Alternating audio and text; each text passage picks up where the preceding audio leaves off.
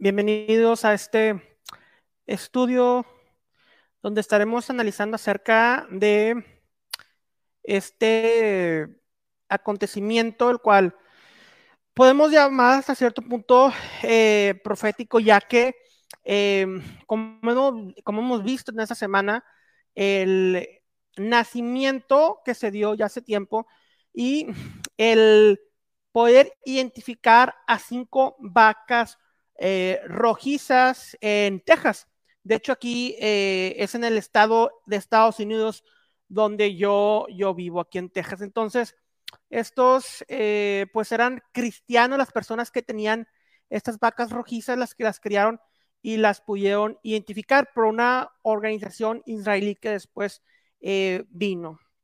Entonces, como ya vimos en las noticias, han identificado a cinco de estas vacas rojas.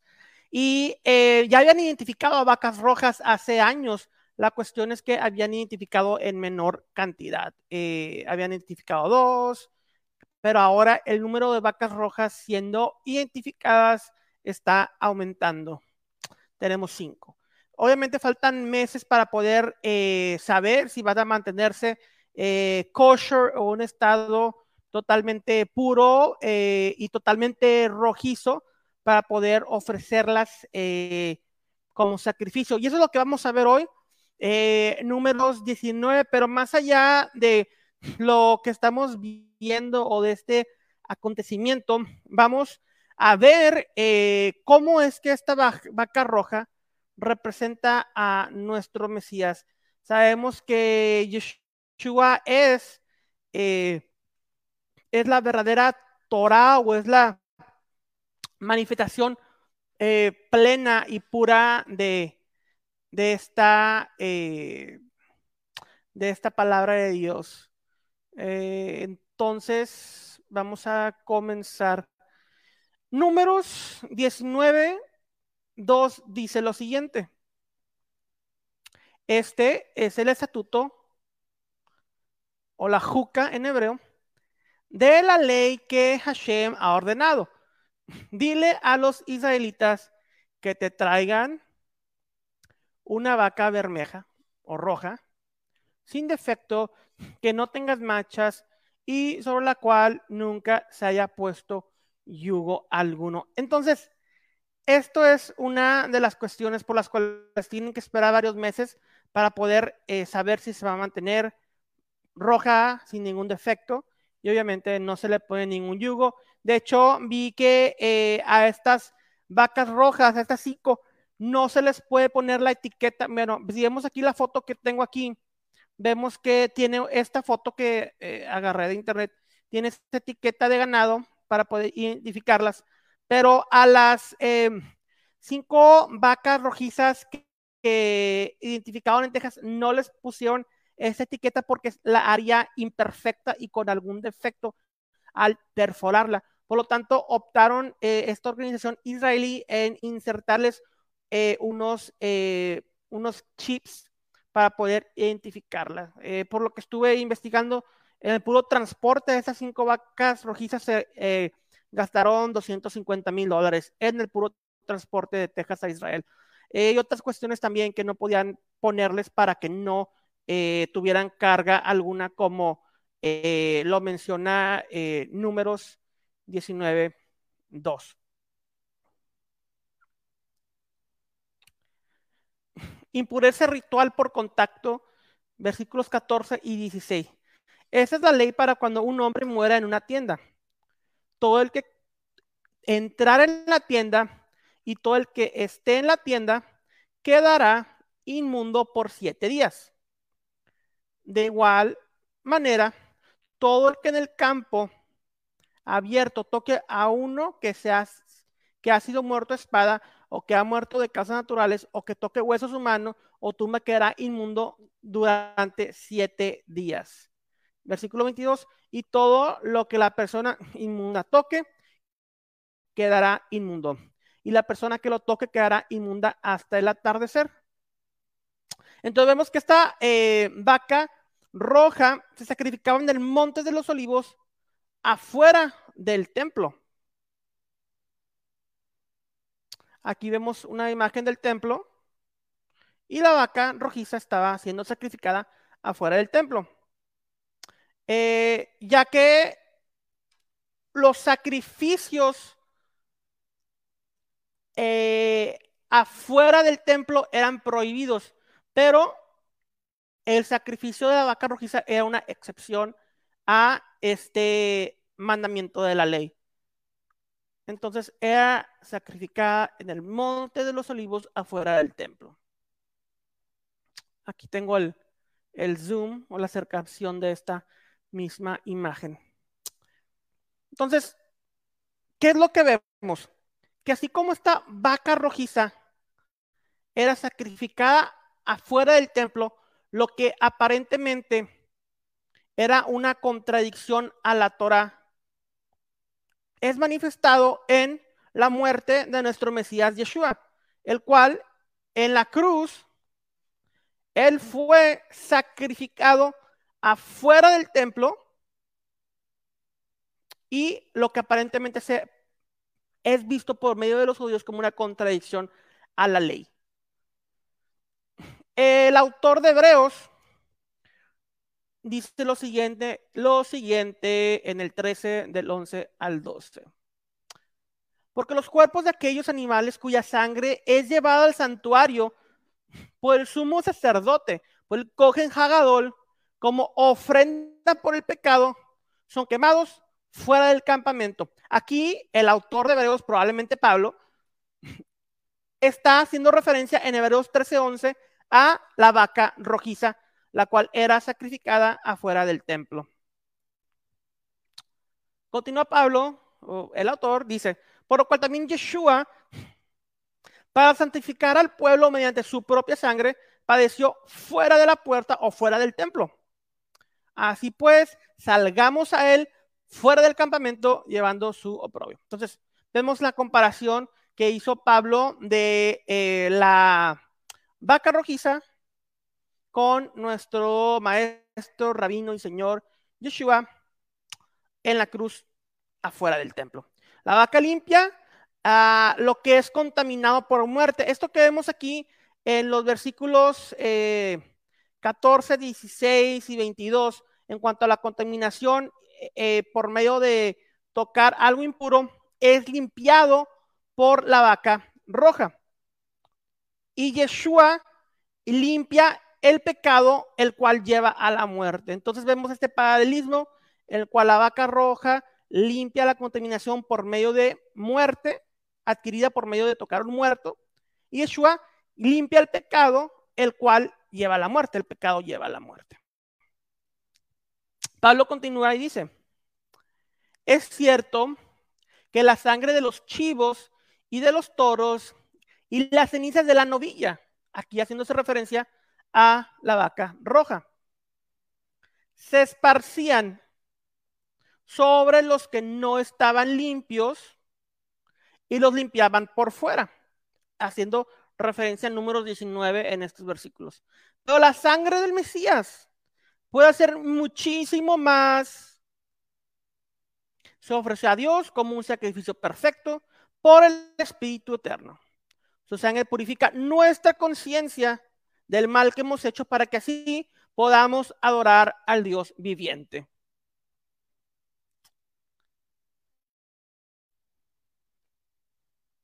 Considera la sencillez con que él habla. Este becerro es Yeshua. Los hombres pecadores que lo ofrecen son los que lo llevaron al matadero. Esto lo dice la epístola eh, de Bernabé. Esa epístola en el 8.2 habla acerca de la comparación de Yeshua con el becerro de oro también. Entonces, entramos a, un concepto en el cual vemos eh, o lo que se llama la décima vaca rojiza. Y esto, eh, bueno, el Rambam dice que las cenizas, bueno, el Rambam dice lo siguiente, que las cenizas de las vacas rojiza, de la décima vaca rojiza, serán ofrecidas por el Santo Mesías, ya que habían nueve vacas sacrificadas desde Moisés, Moisés, Moshe Rabenu hasta el templo. Sacrificaron nueve ya que las cenizas eh, de cada vaca rojiza duraban generaciones, ya que era mezclada con grandes cantidades de agua. Entonces, ahorita estamos esperando lo que se conoce como la décima vaca rojiza. Y eh, voy a compartirles algo rabínico. En la Mishneh Torah dice lo siguiente en Hilhot para Adumá, para Adumá, haciendo referencia a la vaca rojiza. Hilhot para Adumá dice lo siguiente: y un total de nueve vacas rojizas fueron sacrificadas desde el tiempo que se dio la mitzvah, el mandamiento, hasta la destrucción del segundo templo.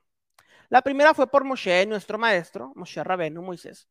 La segunda fue por Ezra, o Esdras en español, y siete más fueron desde el tiempo de Ezra hasta la destrucción del segundo templo. El rey Mashiach hará el décimo sacrificio que sea revelado rápidamente. Amén. Sí que sea su voluntad. Eh, vemos en el Mishnah Torah. Y el Rambam dice que el Mishnah Torah se refiere a que eh, será, no que el Mashiach sacrificará esta vaca rojiza, sino que el Mashiach será el supervisor de este eh, sacrificio. Y hay ciertos puntos que quiero compartir con ustedes.